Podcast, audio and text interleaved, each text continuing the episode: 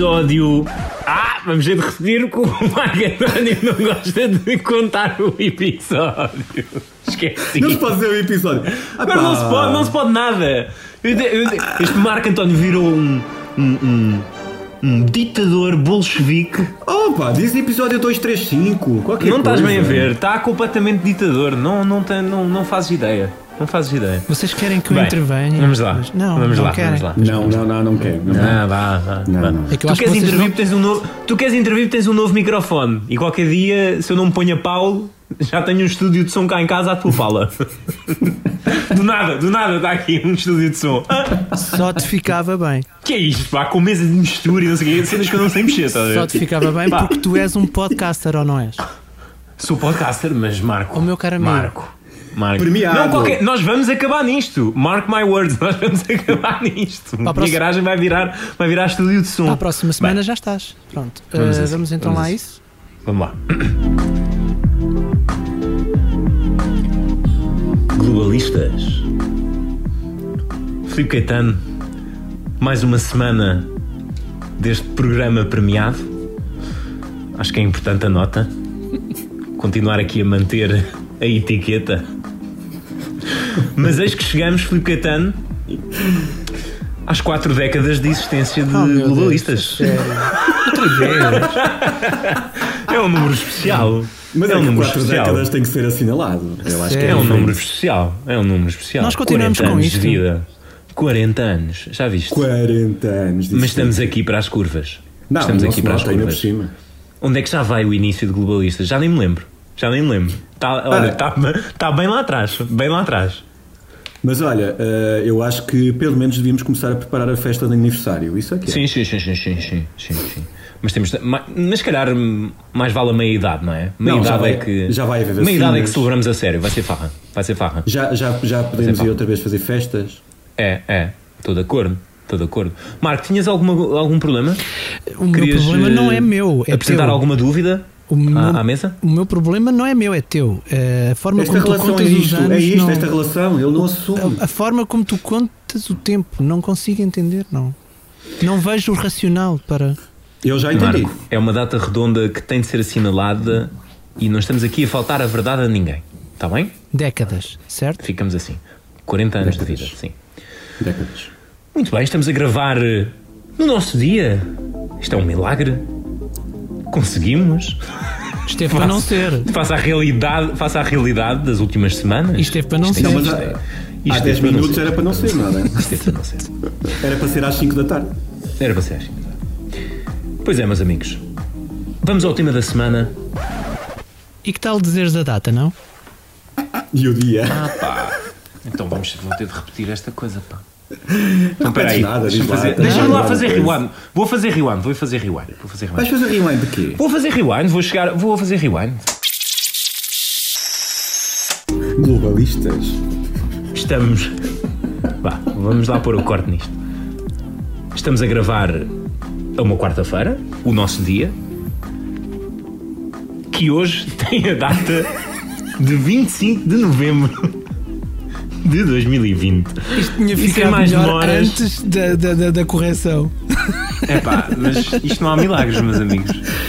Bem, vou recuar outra vez. Vá, vamos aí. É 25 hoje, não é? É 25. É, 25 de novembro. Estamos a gravar a uma quarta-feira, o nosso dia, 25 de novembro de 2020.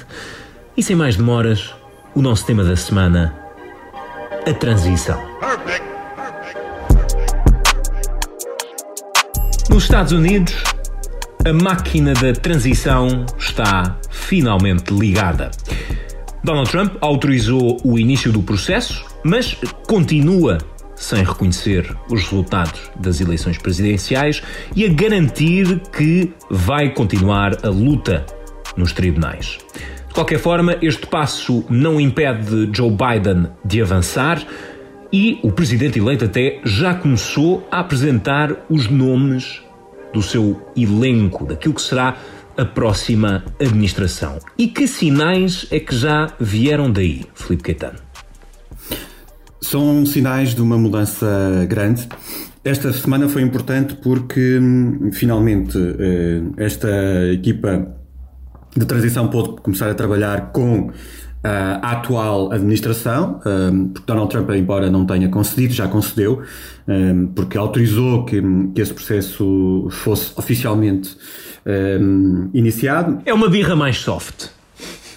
Sim, é, é, rendeu-se às evidências, não é? Porque, porque o Michigan, eh, Georgia, Pensilvânia já, já certificaram os resultados e não vale a pena. Ele, eu, quer dizer, a, questão legal pode continuar, mas, um, mas já, não, já não há muito, de facto, muita forma. Arizona também, uh, já não há muita forma de, de virar uh, a situação e uh, as instituições estão, um, estão a, a atuar, como nós dissemos sempre que por muito que Trump eh, se queixasse e que viesse colocar, eh, enviar nuvens de fumo, as instituições dos Estados Unidos são fortes, iriam começar a atuar e as evidências eh, levariam a que Donald Trump tivesse que conceder. E aquilo que Joe Biden está a fazer é a não cometer nenhum erro, mais uma vez. Eu não me canso de dizer que Joe Biden não cometeu nenhum erro durante a campanha eleitoral teve um excelente resultado, excelente resultado, uma vitória uh, sem espinhas uh, e com uma votação absolutamente histórica e, e, e retumbante, com uma, grande, com uma, grande, diferença em relação ao seu opositor, que também teve um, um, um, uma votação uma votação recorde. Verdade, mas uh, quem venceu, venceu por muito. Uhum. Um, e isso é que é o mais relevante de tudo isto. Não é o, o resultado do, do, de quem perdeu. Quem perdeu, perdeu por muito tanto no colégio eleitoral como no voto popular, portanto, não deixa qualquer dúvida sobre o apoio, a legitimidade democrática, democrática que existe em Joe Biden e, e, que Joe Biden não tem cometido nenhum erro. Basicamente, uh, deixou de falar de Trump, é, é isso, é, isso é, é uma boa estratégia, e começou a trabalhar. A trabalhar, independentemente de, de, de, haver uma concessão por parte de quem perdeu, ter havido um telefonema que não houve, ter havido um convite para a Costa Branca que não houve, uh, ter havido um discurso de reconhecimento dos passos que devem ser feitos a seguir que não houve. Uh, o que é que houve? Uh, foi um presidente que eleito que definiu como estratégia essencial o combate à pandemia e foi criada logo uma, uma task force. Segundo, começou a definir a equipa de transição. Terceiro, começou a apresentar nomes para a sua administração. E isso Uh, ou seja, um fito no futuro, uh, e, e, logo isso é, é, é, essencial e é uma mudança um, gritante em relação ao que se passou anteriormente. E acho que neste primeiro anúncio dos nomes para a nova administração fica claro também esse sinal de ruptura, porque primeira, as primeiras figuras a serem anunciadas são, estão ligadas às áreas da política externa e, e de segurança nacional e é um claro sinal de, de, de quebra com o passado de Trump e a tentativa de uh, escrever aqui um, um, um novo capítulo. É, é, engraçado porque a leitura, de facto, é uh, uma espécie de anúncio de, da América de regresso aos grandes palcos, ao palco mundial e a abandonar a doutrina do isolacionismo e de, do America First de Donald Trump. Sem dúvida, João. E um, Joe Biden disse mesmo isso, uh, que é a, América vai voltar a olhar, vai voltar à cena internacional, voltando a, a, falar com os seus aliados naturais e, e sendo dura quando tem que ser com os seus rivais, os seus opositores. E logo, se nós olharmos para, para a equipa, que são nomes pronto, para, para, para, para a nossa esfera, no fundo, para a esfera europeia, não são, muitos deles não são nomes conhecidos, mas outros são. Mas logo, desde logo, eh, foi, foi nomeado, foram nomeadas mulheres para cargos importantes, isso é um excelente sinal. Eh, por exemplo, uma, uma, uma, uma grande, um grande nome para a embaixadora dos Estados Unidos na, na ONU, que é a Linda Thomas Granteld, que é, para além de mulher, mulher negra, mas isso para mim eu acho irrelevante, mas é importante para chamar, eh, para quebrar o tal glass ceiling que é, que é relevante para, para, para a questão americana. E logo isso uh, define uh, como essencial que o multilateralismo será uh, importante para, para a estratégia Biden. E há aqui dois nomes também, Felipe, bastante interessantes, não apenas no além do caso da ONU, tens uh, a Avril Haines, que vai ser a primeira mulher uh, a dirigir uh, os Serviços de Informação Nacionais, no fundo, uh, National Director of National Intelligence, e também o Alejandro Mayorkas, que é um será um dos sinais mais estrondosos também dessa linha de ruptura de Biden uh, com Trump, porque vai uh, liderar o, o Departamento uh, de Segurança Nacional, que no fundo incide sobre as questões, as questões fronteiriças. É, um, é, é o primeiro latino-americano a liderar este, este departamento e, e é um, um, ótimo sinal também, tendo em conta aquilo que foi a perseguição e, e a dureza com que Trump atacou a fronteira nestes, nestes últimos anos, obviamente, um tema muito presente nos, nos debates presidenciais, até com a questão da separação de, de menores uh, uh, que ainda estão por ser. Que ainda estão por, por encontrar as suas famílias. Sim, sem dúvida. O, é um sinal muito, muito relevante para a Homeland Security. Ele, o Alejandro Mayorkas nasceu em Cuba. Uh, e terá uh, uma sensibilidade diferente em relação às questões de, nomeadamente da, imigração e da fronteira com o México. Uh, relembrar que um, as primeiras coisas que um, Trump dizia quando foi eleito há quatro anos era que vinham crimi criminosos a caminho dos Estados Unidos, enfim, que ia construir um muro uma promessa que não conseguiu cumprir, a propósito. Um, e, portanto, é, são, os sinais dados são, são mesmo muito, muito diferentes em relação ao que, ao que havia antes. Deixa-me dizer também que há dois nomes que já são mais conhecidos.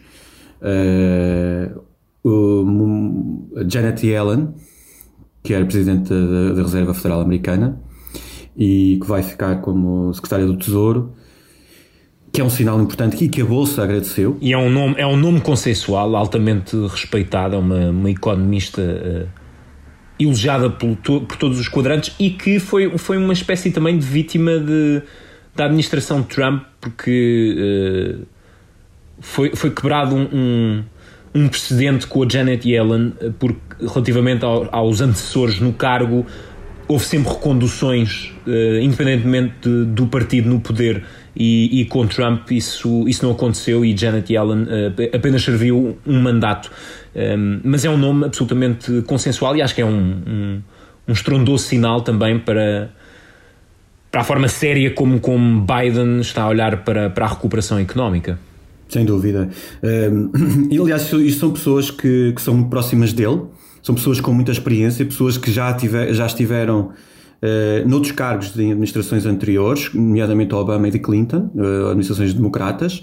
Um, portanto, são pessoas uh, que sabem o que vão fazer, ou seja, há uma expressão americana que é, que é vão aterrar no terreno, vão aterrar já já andar rápido, no fundo, já para voar. E é, são pessoas que não precisam da preparação, da acostumação ao, aos cargos. Vão aterrar e vão começar a, a caminhar rápido. Ou seja, esta administração sabe que, que vai, vai ter que trabalhar rápido para resolver uma série de problemas um, que estão instaurados na, na sociedade e que vai objetivamente vai reverter uma série de situações uh, e deixa-me dizer que há um outro nome muito importante que é tem um lado uh, simbólico, uh, mas não só. Uh, vai, vai assumir uma pasta não ministro, até porque ele já foi, é o John Kerry, que foi secretário de Estado e, e que vai, vai ter uma posição como responsável pelo combate às alterações climáticas. E isso é, é algo essencial o John Kerry também é uma pessoa com, com créditos firmados, respeita, respeitadíssimo a nível internacional. É um negociador experiente. John Kerry é o homem para sempre ligado ao acordo nuclear com o Irão. Portanto, é, é uma figura muito experiente e provavelmente das figuras mais experientes do Partido Democrata. Sim, há um outro, há um outro dado que ainda não está ainda confirmado, eh, ou seja, há um que está confirmado, que é o Anthony Buncan, que é o secretário de Estado, já, já, já trabalhou também uh, na, na, na, Secretaria de Estado, portanto é alguém que, que, que, conhece muito bem a diplomacia em nível internacional e a diplomacia internacional conhece-o também. Uh, um nome que não está confirmado é Michel Flournoy, como Secretária de Defesa, Uh, deverá estar a passar o processo de vetting, ou seja, estão a perceber se, se, de facto não há nenhuma queixa em relação a ela, algum, algum esqueleto no armário. Uh, mas a, a, a, equipa essencial parece uma, uma equipa que, que vai, não vai ter muitas dificuldades em passar no Senado e que vai ser aprovada. Uh, nos passos seguintes, eu acho que o, o, já há vários republicanos, senadores e, e, e representantes na Câmara dos, dos Representantes que já começam a aceitar os resultados uh, e os resultados, portanto, admitindo que, que a transição para Biden tem que ser feita. Há vários senadores republicanos a dizer que isto tem que começar a, a, a, funcionar, temos que começar a trabalhar, ou seja, vamos passar esta fase da campanha, ok, já houve uma série de reações, há um mal perder em relação a isto, foi muito difícil, não estavam à espera de perder, mas pronto, vamos começar a vamos começar a, a, a, pôr a mão na massa e a trabalhar. E isso é, é um sinal importante, porque, deixa-me só dizer em relação ao Biden, ele disse que a América está preparada para liderar o mundo novamente. Não para se retirar dele. Exato. E isso é um sinal, é um sinal muito relevante e acho que o mundo também esperava isso. A máquina está ligada, Felipe. Eu acho que a escolha destes nomes são muito, são muito tecnocratas, são, são figuras muito ligadas ao sistema, como tu dizes, uh, figuras com, com experiência do sistema, e acho também é um, um outro sinal que marca a ruptura com Trump, um sinal de, de, de, confiança nas instituições, porque é preciso, é preciso não esquecer que a, a própria administração anterior teve muitos nomes outsiders. Uh, Portanto, fora, fora do sistema, estou-me a lembrar de. Estou a lembrar de Rex Tillerson, nome completo, uma wildcard total para, para secretário de Estado, um homem das petrolíferas, um, alto executivo das petrolíferas. Um, o Steve Mnuchin para, para a Secretaria de, do Tesouro, que era um produtor de Hollywood no fundo, mas, mas acho que naquilo que foi o percurso de Trump e a relação de Trump com as instituições democráticas, e o Departamento de Estado foi um dos uma, das, uma dessas instituições a sofrer mais, porque a questão das nomeações, uh, um pouco por todo o mundo, uh, arrastou-se durante anos, com muitos postos diplomáticos uh, por preencher, vazios, portanto, falta de representação da América na cena mundial. portanto, aqui Biden claramente a dar um sinal de confiança outra vez nas instituições democráticas, penso que isso também é bastante claro. Fica fechado o nosso tema da semana. Vamos para as embirrações e distinções. Esta semana embirramos não com a presidência portuguesa da União Europeia, mas, Filipe Caetano, embirramos com o contexto em que acontece. Não, o contexto não é o mais feliz para Portugal, não é? Se pudéssemos escolher, podia ter sido noutra altura qualquer que não no meio de uma pandemia uh, e com tanta coisa por resolver. Um, ehm, depois de nós termos tido presidências bem mais uh, decisivas e importantes, como a questão do Tratado de Lisboa, que foi assinado cá na altura da presidência de, que, que enfim, o primeiro-ministro era José Sócrates.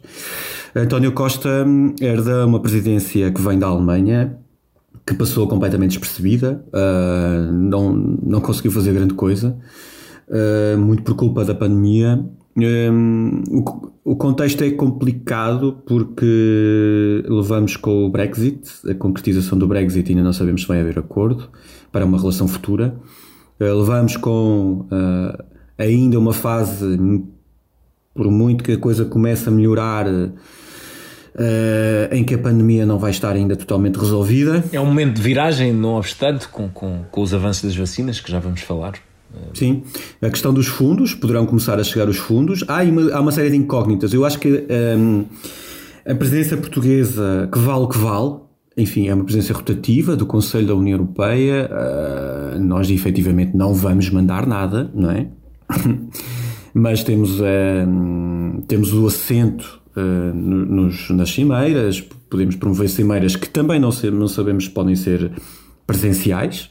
Há uma série de incógnitas nesse sentido, que é uh, o Brexit, uh, vacina ou não vacina, um, uh, os fundos, não fundos, um, as cimeiras eventuais, por exemplo, com a África ou, e com a Índia, foi algo que António Costa também já falou. Uma nova presidência nos Estados Unidos, uh, isso, é, isso é real, mas não sabemos que alterações é que vai haver efetivas no, no primeiro semestre.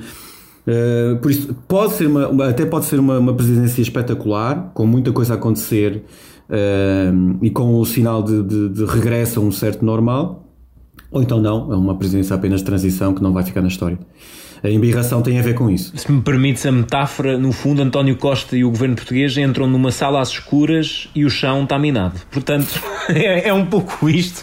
Ninguém sabe bem uh, o, que é que, o, que é que vai, o que é que vai acontecer. A, a minha única embirração com, com, com o contexto é, de facto, por aquilo que representa a diplomacia portuguesa e é valorizada lá fora e se calhar o último grande sinal dessa da qualidade da, diploma, da diplomacia portuguesa foi confirmada com, com António Guterres, como, como secretário-geral das Nações Unidas.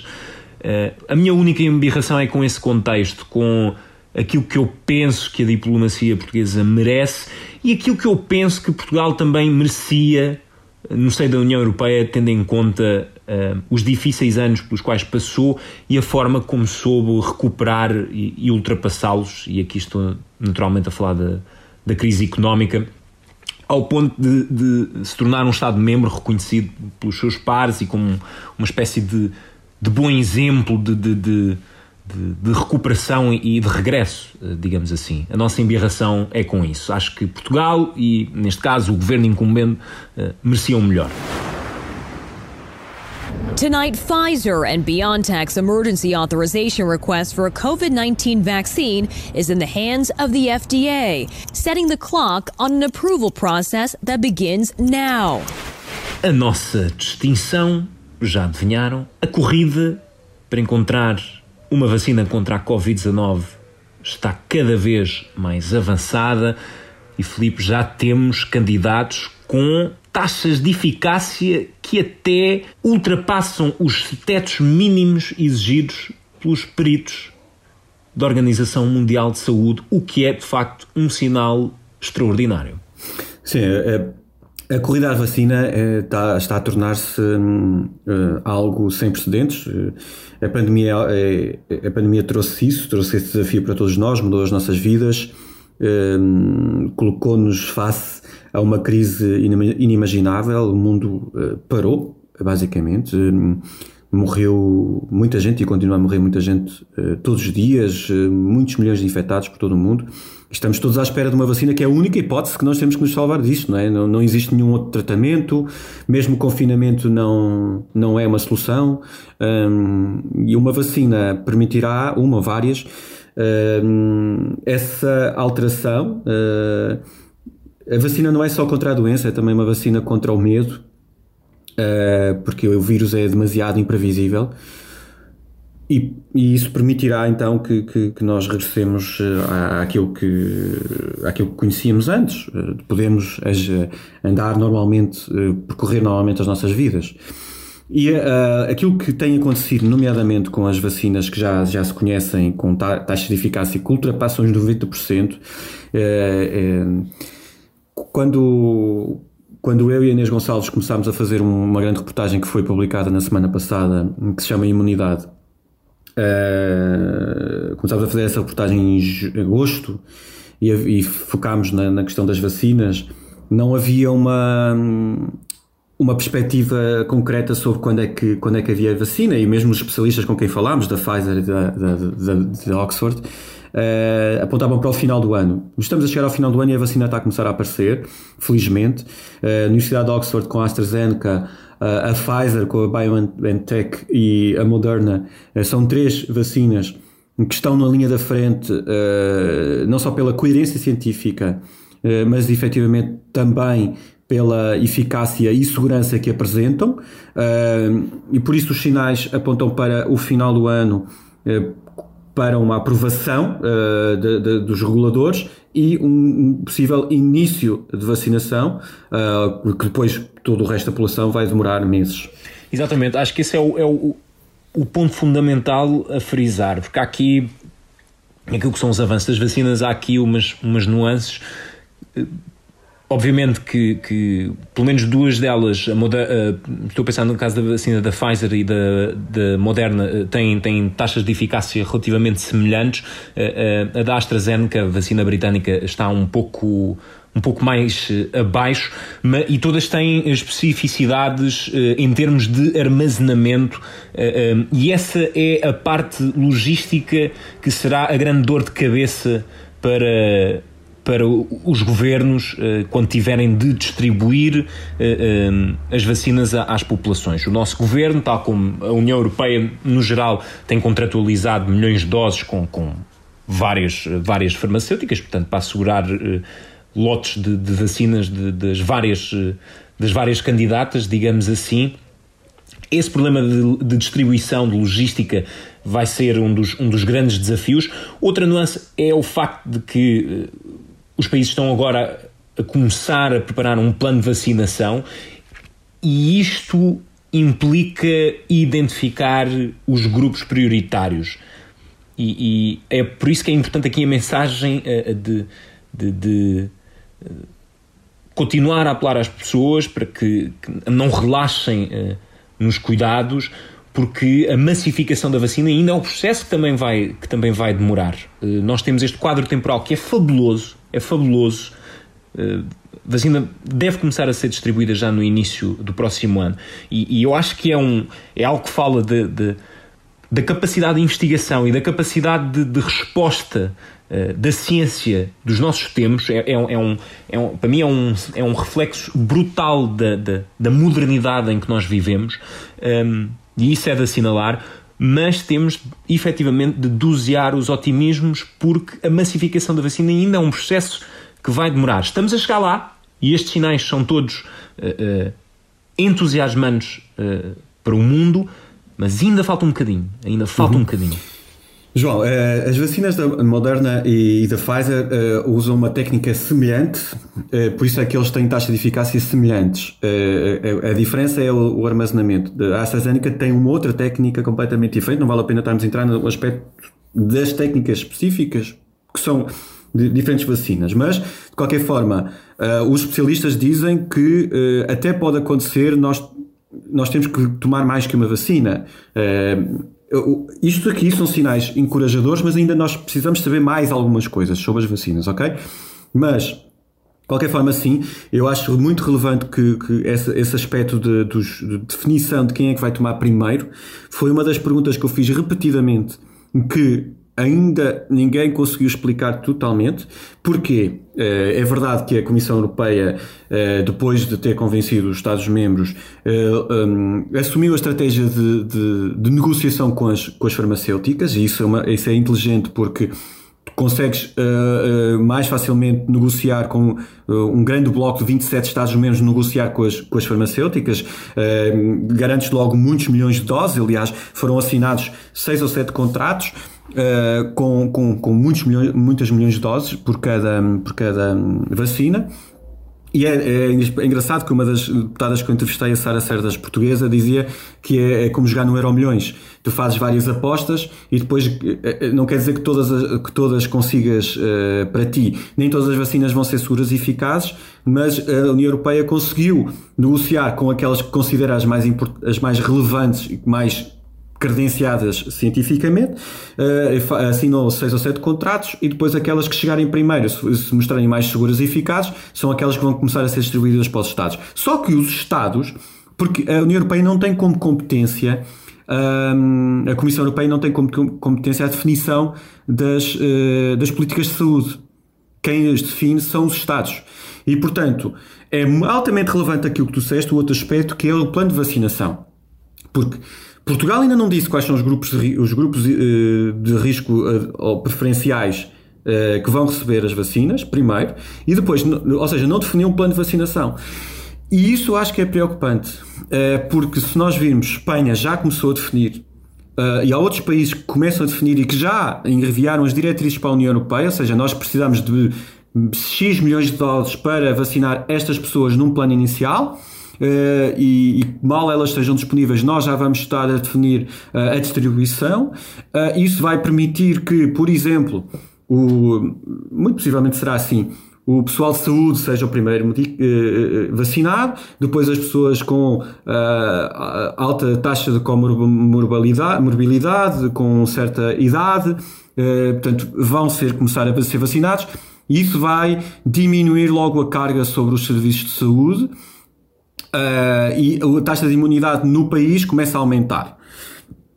É, e vai ser assim que o vírus vai começar a ser degradado. A partir do momento em que taxas de, de, de, imunidade começam a aumentar no país, o vírus deixa de poder circular. E isto vai levar até, possivelmente, a que nem toda a gente seja vacinada. Eu não sei se, se calhar eu e tu, João, nós não temos nenhuma doença autoimune, somos pessoas saudáveis, jovens, ativas muito possivelmente, se calhar não vamos ser vacinados, não sei, ou, ou estaremos sempre cá embaixo na, na, na, na lista de prioridades. Mas eh, não ter isso definido não acho bom, não acho uma, acho uma má estratégia para Portugal e, e demonstra alguma fragilidade na organização. Uh, se tivesse que dizer alguma coisa, alguma crítica à estratégia, podia fazer mais críticas à estratégia uh, de reação de, do governo português à pandemia, este é um sinal que não, que, que não, não é um sinal positivo. Ficamos com esta distinção com uma crítica no fim. Fica fechado o nosso separador desta semana. Vamos para a recomendação. Perfect. Esta semana, antes de lançarmos a nossa recomendação, Marco António, a nossa caixa de correio está pronta a receber amor.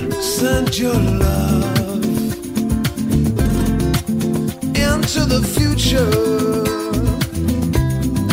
Send your love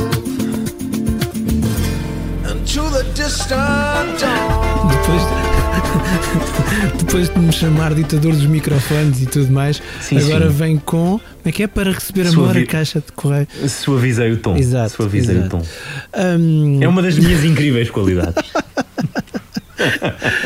Sim, continua a valer o 911-819-665 mais 351-911-819-665. Nós temos andado um bocadinho atarefados, todos os três, todos, ambos os três, temos andado um bocadinho atarefados, uh, cada um nas nossas vidas e não temos tido muita atenção à nossa caixa de correio. Uh, peço desculpa antes de mais pela minha parte, uh, mas continua a valer então o nosso número de WhatsApp para mensagens escritas e, acima de tudo, mensagens de áudio, mensagens de voz, porque gostamos de vos ouvir aí desse lado também.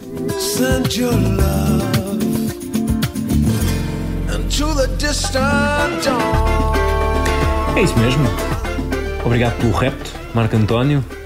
E Filipe, a recomendação desta semana é tua, que surpresa.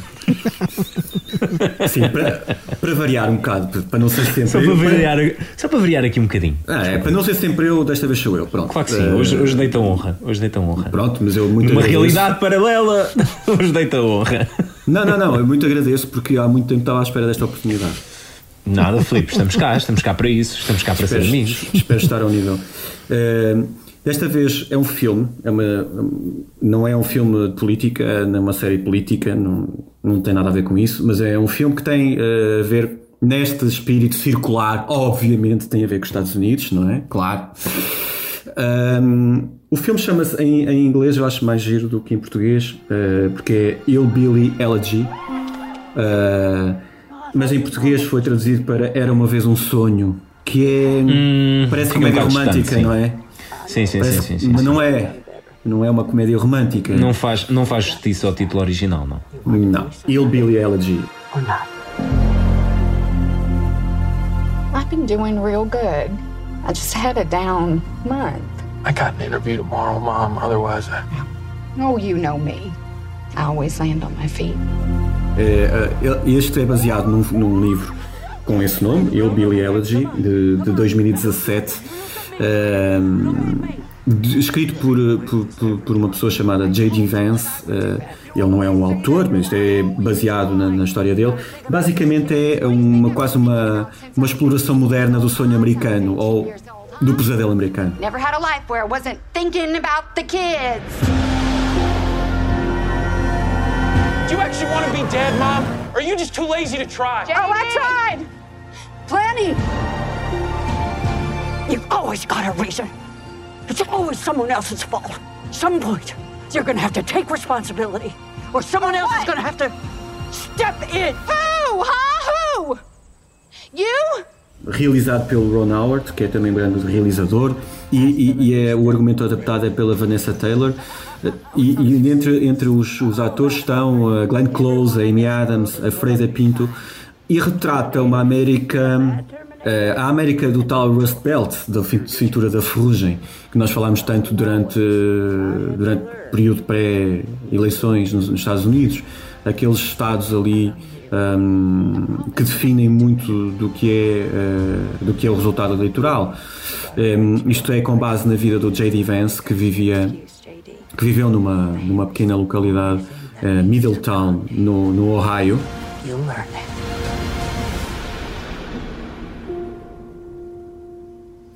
Isto é mesmo vivido no Ohio, no coração deste Rust Belt. Uh, e tem muito a ver com, com as dificuldades de viver de, de uma certa classe média, uh, média baixa, que, que trabalha numa, numa localidade onde existem empresas e depois um, essas empresas podem falir. Uh, há, há, as pessoas têm muita dificuldade em viver com, com o dinheiro que têm. toca também na questão da crise dos opioides. Um, e, e portanto, há, há, há, um retrato de uma América com grandes dificuldades, uh, que, que, é uma América que não tem esse sonho. Uh, o, o, tal sonho da América hoje em dia é um sonho que depois pode ser concretizado, uh, apesar das dificuldades, e de facto a América, por muitas dificuldades que as pessoas tenham, existem tantas histórias de superação e de conquista que de facto representam uma espécie de sonho americano. O sonho americano há uns tempos era chegar a Hollywood, ser ator, ator Hoje em dia não, não será esse, será. Um, o JD Vance hoje em dia tem uma, uma empresa de venture, é um, de venture capital. Uh, ele foi tirou uh, direito em Yale, uh, ou seja, alguém que pode vir de Middletown no Ohio pode tirar um curso no Yale e ser hoje rico, apesar dos problemas com a mãe, com a avó, com a família, ser completamente disfuncional e ter crises constantes por causa de não haver dinheiro, viver em condições horríveis. Um, este sonho americano do, dos dias 2 representa também uma espécie. Nas últimas eleições em 2014, uh, ah, em 2014 não, em 2016, um, falou-se muito disto. O, o livro é, é, lançado na altura em que Donald Trump já era presidente. Um, eu lembro de ter visto este livro na, nos tops um, quando estive lá, quando fiz o documentário Martin Luther King. E, e quase comprei e de facto é um livro, foi um livro muito falado porque representa uma certa América, eh, a América que, que Trump queria também eh, recuperar, no fundo, queria dar um novo alento a estas pessoas que sofrem uh, nesta rural, rural America, que têm uh, grandes problemas por causa do desemprego e, não, e como se perdessem uh, como se perdessem o horizonte, como se não houvesse solução. Um, e, mas está muito atual, eu estava, eu confesso não quero estar a perder, uh, não, quero estar a, a, querer, a, querer, ser spoiler, já contei bastante, mas uh, eu estava à espera um bocadinho mais deste filme, sendo o realizador que é uh, e, e, os atores que são. Mas de qualquer forma, para quem se, interessa pelos temas americanos, um, é, um, é um bom filme, está disponível na Netflix, estreou há pouquíssimos dias. E deixamos entregue à crítica, a outros olhares fica esse teu disclaimer que para mim é muito importante porque eu gosto muito do Ron Howard, gosto muito do Ron Howard, excelente realizador.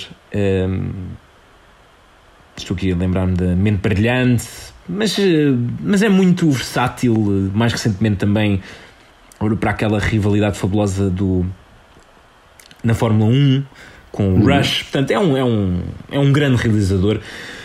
Mas fica então a sugestão entregue é à engraçado, comunidade e à crítica. Tu, sabes, tu, não eras nascido, mas, mas sabes qual foi o primeiro filme de Ron Howard uh, que, me chamou, que me deixou que me deixou uh, atento em relação ao seu trabalho dele. É um, um filme chamado Cocoon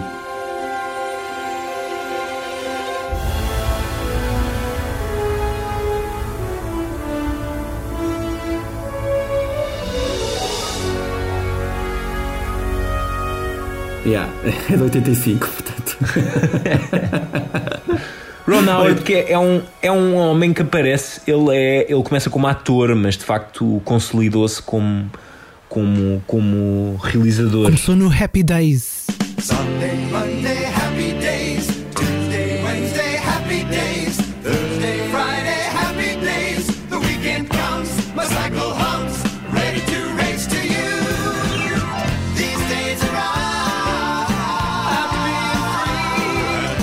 E, e teve também uma. fez uma perna também no American Graffiti, que se não estou em erro é do George Lucas.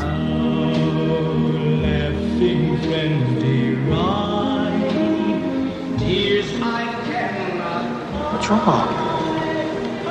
Go to hell. Se não estou em erro. Acho que é um dos primeiros filmes do, do George Lucas também. Ou estou aqui a dar uma, uma grande Eu acho que calinada? não.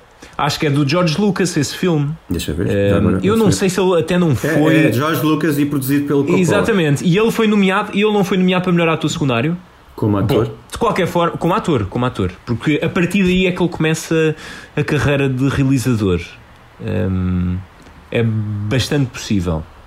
Estou apenas a confirmar, vamos, vamos dar aqui um compasso de espera, já que estamos num momento de. eh, isto, globalistas. Globalistas também são cinéfilos, hein? atenção. Não, globalistas também são Há cinéfilos. Há, há um outro filme que gostei muito dele, que é o Frost Nixon. Are you really saying the president can do something illegal? I'm saying that when the president does it, that means it's not illegal. I'm sorry.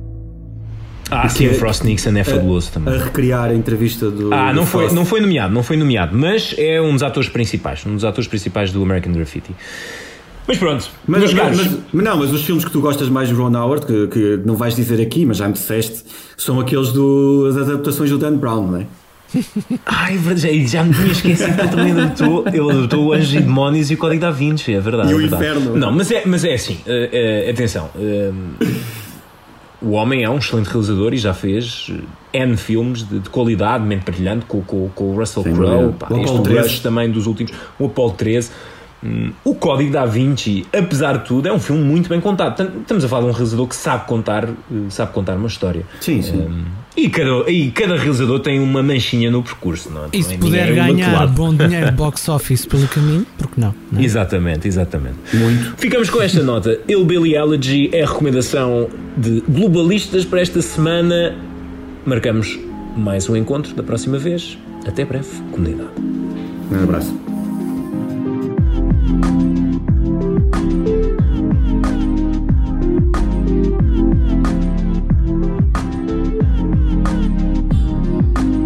Globalistas é um programa de Filipe Caetano e João Póvoa Marinheiro, com produção 366 ideias e edição de Marco António.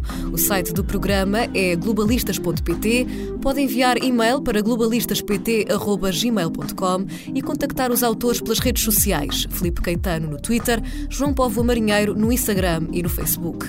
Pode sugerir temas e dizer o que pensa do podcast também no iTunes, Apple Podcasts, no Spotify ou na aplicação de podcasts em que ouve o programa.